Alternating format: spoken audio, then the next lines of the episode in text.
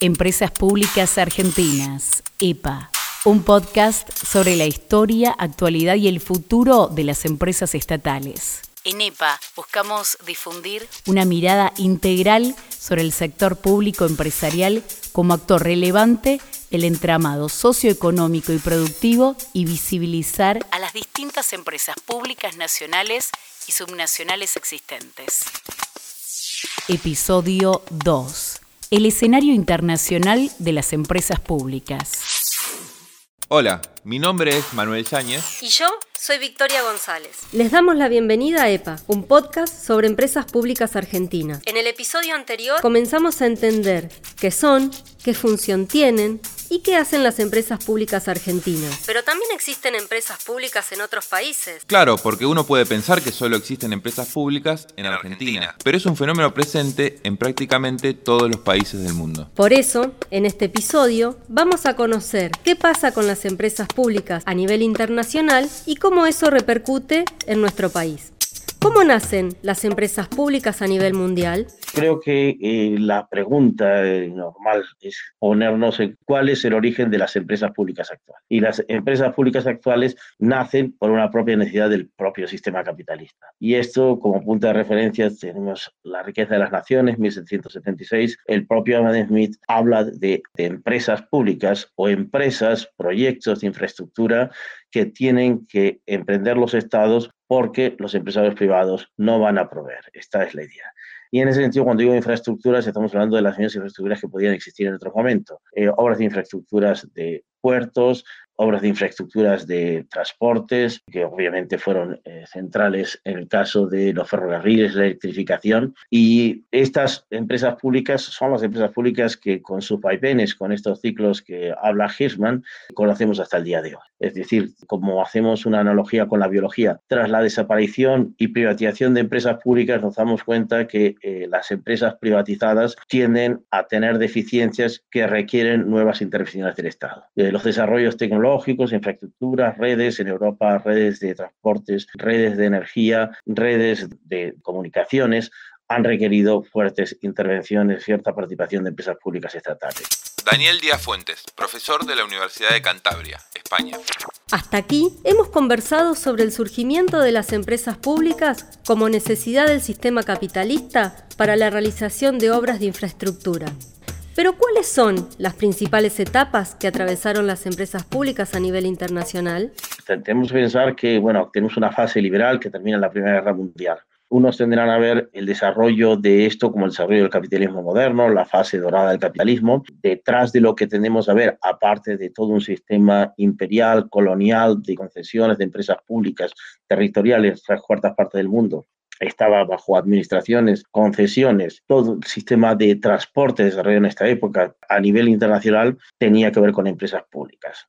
Tenemos un periodo de alta intervención desde la Primera Guerra Mundial hasta los años posteriores a la Segunda Guerra Mundial. Después de la Segunda Guerra Mundial, se puede decir que las infraestructuras de este periodo interbélico en Europa, pero en otras partes, todo lo que es las empresas de transporte, ferrocarriles, puertos, todo el sistema prácticamente eléctrico, otros sistemas energéticos como podían ser los gasoductos y las telecomunicaciones pasaron a manos del Estado. Las razones no son exclusivamente financieras. Había razones tecnológicas de reducir dependencia tecnológica, pero no era simplemente tecnológica, que hacer sistemas nacionales integrados, por ejemplo, de energía. Hasta entonces había diversos sistemas incompatibles entre sí que generaban altas ineficiencias y había una provisión en ciertas áreas y una falta de provisión en la mayor parte de los territorios. En el sistema, los nuevos desarrollos, como ser el sistema de telecomunicaciones, ha ocurrido prácticamente lo mismo. Pero fue lo normal en Europa y en otros sitios que ocurriera esto, que hubiese una alta nacionalización. Puedo decir que el fin de esto se dio con la etapa mundial,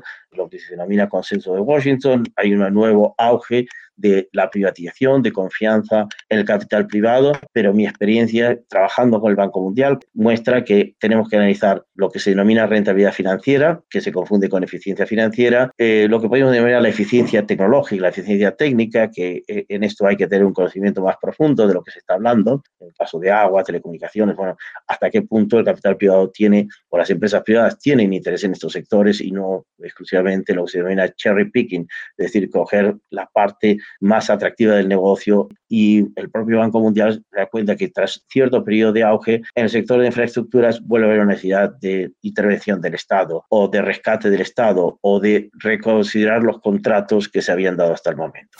Luego del recorrido por las diferentes etapas de desarrollo y retroceso del Estado empresario, al día de hoy existen empresas públicas en prácticamente todos los países del mundo, con fuerte presencia en sectores como la energía, el transporte y las finanzas. Además, se estima que un 17% de las 100 empresas más grandes del mundo son empresas total o mayoritariamente de propiedad estatal. Pero en la actualidad, ¿se siguen creando o nacionalizando empresas? Pues Francia nacionalizará en su totalidad EDF, que es la mayor compañía eléctrica del país. El Estado ya poseía el 84%, pero ahora busca controlarla totalmente. Una decisión que tiene que ver con una mayor producción de energía y no depender de los efectos de la guerra en Ucrania.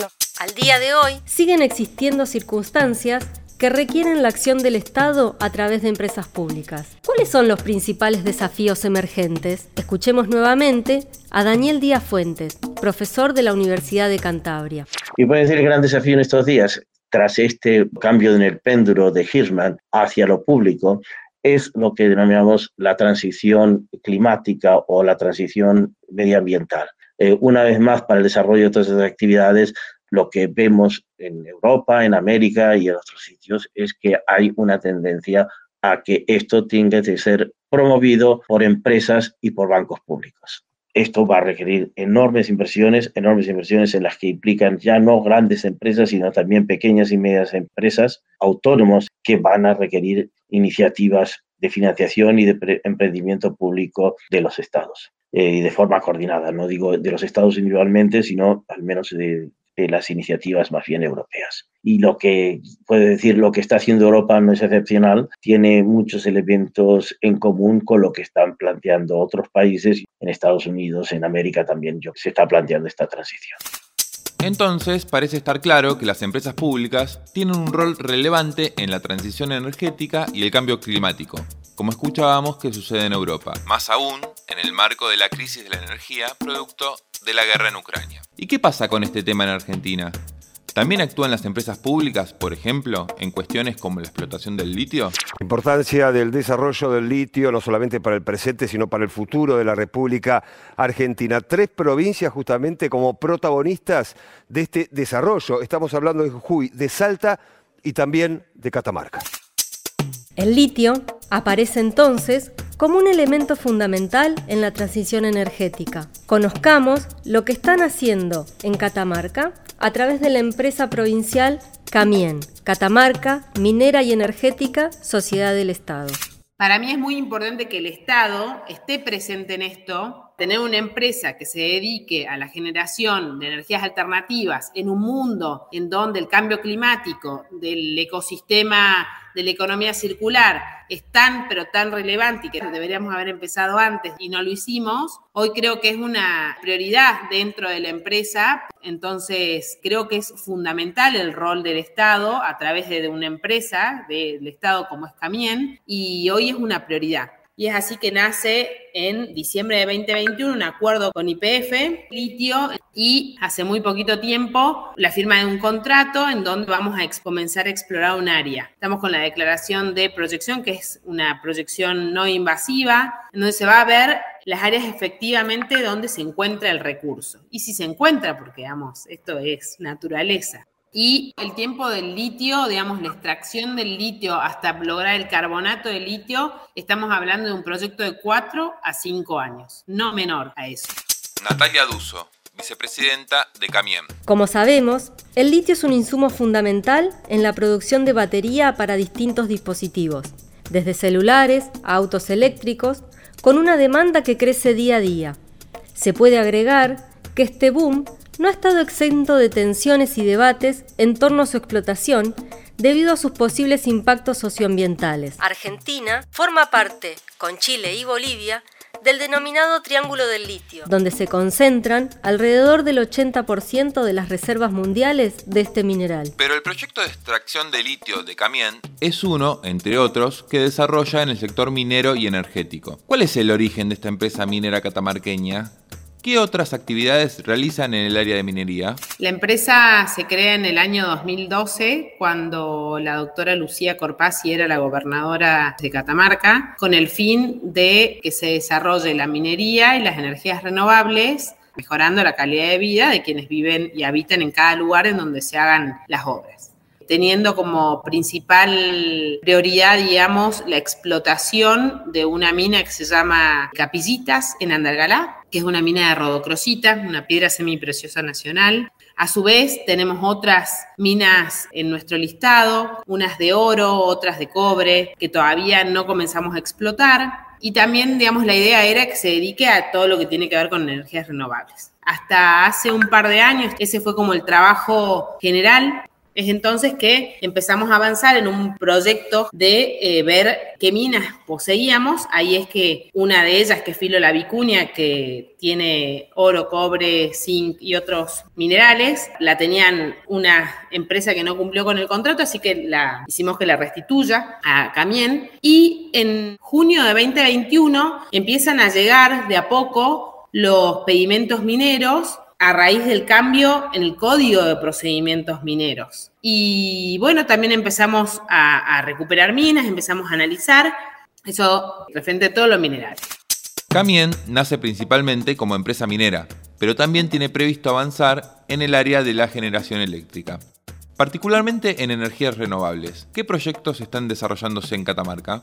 Después en la parte de energías renovables empezamos a trabajar lo que es geotermia, porque en Catamarca hay más de 250 volcanes. Eso hace que haya mucha probabilidad, ya está estudiado, de que el recurso se entre allí. Esto que tiene que se diferencia con el resto de las energías renovables, primero que es 24 horas, segundo que eh, mitiga la huella de carbono. También estamos trabajando en cuatro proyectos de energía solar y, y una asociación de energía termosolar. Eh, todos estos proyectos están incipientes, el único que diríamos que está en etapa de conseguir fondos es el de geotermia. Con respecto al de energía solar, estamos esperando que Camesa nos dé el ok que nos va a comprar 100 megavatios. Una vez que esté esto, ya tenemos el convenio firmado con Power China bueno, en este episodio de EPA pudimos ampliar la mirada sobre las empresas públicas a partir de recorrer sus orígenes y las sucesivas etapas que atravesaron a nivel internacional, el rol que pueden asumir en el contexto actual, especialmente en la transición energética y el cambio climático, y qué están haciendo las empresas públicas en Argentina en esos temas. ¿Y eso que nos queda recorrer? ¿Qué están haciendo en otras áreas y sectores económicos? En próximos episodios seguiremos explorando su historia y actualidad. Agradecemos a quienes participaron en este podcast. Daniel Díaz Fuentes, doctor en Ciencias Económicas y Empresariales, profesor de la Universidad de Cantabria en España y vicepresidente de la Sociedad de Economía Mundial. Entre numerosas producciones, publicó en 2004 con Francisco Comín, La empresa pública en Europa, una perspectiva histórica. Y también a Natalia Duso, contadora pública nacional y vicepresidenta de Catamarca Minera y Energética, Sociedad del Estado. Idea, producción y conducción, Victoria González y Manuel Yáñez, docentes de la materia Empresas Públicas del Instituto de Industria de la Universidad Nacional de General Sarmiento. Edición Rodrigo Vadillo. Dirección General Esdenca Sandoval. FM La Uni.